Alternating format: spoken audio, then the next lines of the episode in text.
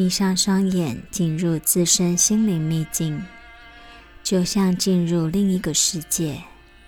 在此，所有的事都变得不一样。思想比事情的运作更为奇特。那儿存有对外在世界的印象及记忆，同时也存在着感觉、知觉、观念和我们内在最原始的经验。这些交杂相互作用，构成一个非常独特的内在宇宙，遵循其自由的法则，并提供无限的可能。往昔因为强烈渴望想要解开内在世界的神秘，瑜伽行者们发展了静坐，在反复的验证练习下，可以深入了解内在自我。不仅如此，借由静坐，我们还可以控制心灵，转化自己，了解自身真正的潜能。本书将为您解开静坐之谜，就从一些寻常的问题事宜开始吧。何谓静坐？静坐曾被描述成思想念头的集中，但这并非指任何一种思想念头的集中。集中心念在一颗小石头或冰淇淋上，就不是静坐。这种集中的过程，是将你的心念集中在存于我们内在的意识之源上。透过静坐，逐渐让我们发现内在意识的无限。所以，静坐有时被说成自我了悟，就是这个原因。何谓自我了悟？静坐的目的是了悟我们到底是谁。根据瑜伽哲学，我们内在的我有两个不同的层次：一是心智情感的我，一是灵性的我。心智的我有时被称为个体心灵，因为它和我们有限的生理结构紧密相连。所以，此个体心灵极为有限，这也是自我感“我是某某人”产生的原因。产生自我觉醒的感受，则源于更宽广及精细的意识。瑜伽哲学上说到，我们的心灵里存在着这个无限全知意识的反应。这无限意识是永恒不变的，在我们灵性真我的最核心处，这个以自我感为中心的世界为相对的真实，所以是无常必死的。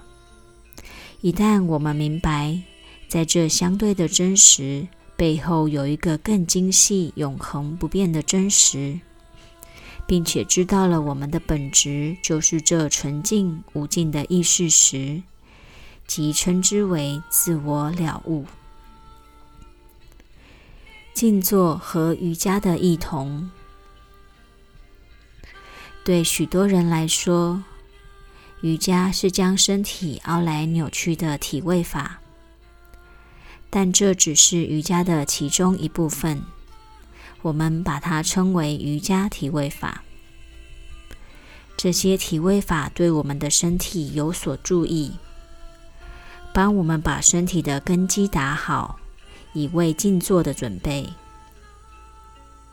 瑜伽不但是生命哲学，同时也是灵性修持的系统。瑜伽原意指个体与无限意识的结合。在瑜伽系统中，静坐是最重要的练习，也是达到上述结合的方法。所以，瑜伽是一种系统或科学，可以让个体的身心灵三方面得到发展；而静坐是一种练习，让身心灵的发展能有所成。静坐和祈祷的不同。宗教的出现可说自四万年前。早期的宗教是万物有灵论，相信大自然的力量就是精灵或神的存在。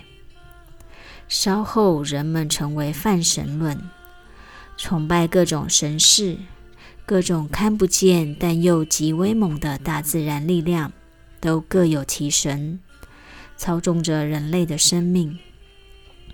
这些神让人敬畏，故人们透过祈祷和奉献牺牲来取悦他们。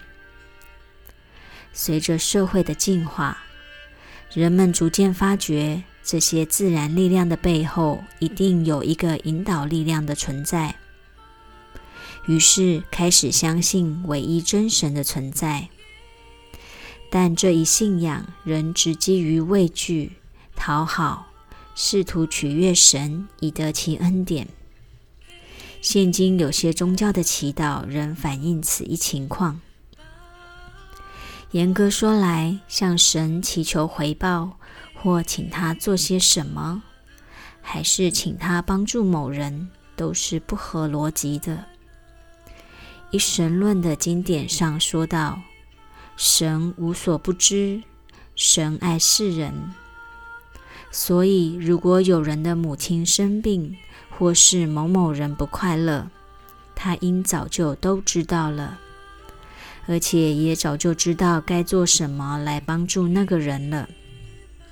所以，要求神做什么，该怎么做是非常不恰当的。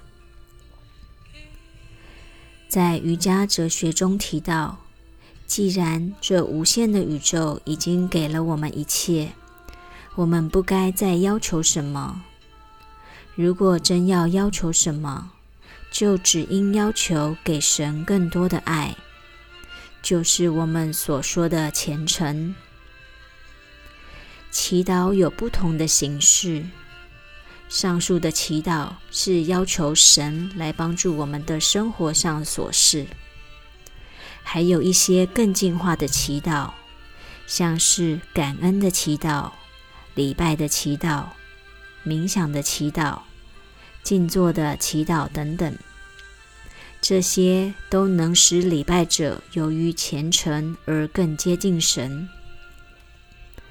这种虔诚是一种被无限意识吸引的感觉，但它还是二元性。所谓的二元，就是你和神各属不同实体。所以，祈祷不能说是静坐修持，灵性静坐非二元性的锻炼，其目的是将我融入于无限的意识里。我想，所有伟大的灵性老师都从事静坐修持，并且一起法门启蒙亲近弟子，这是他们的宝贵心法。然而，因为随着时光的流逝，内容精髓非残缺即流失，后来的追随者只习得其表象形式，诸如道德规范或哲学概念等等。但真正的了悟之要，这些了悟者所了悟的，一直都是，将来也永远都是。灵性静坐。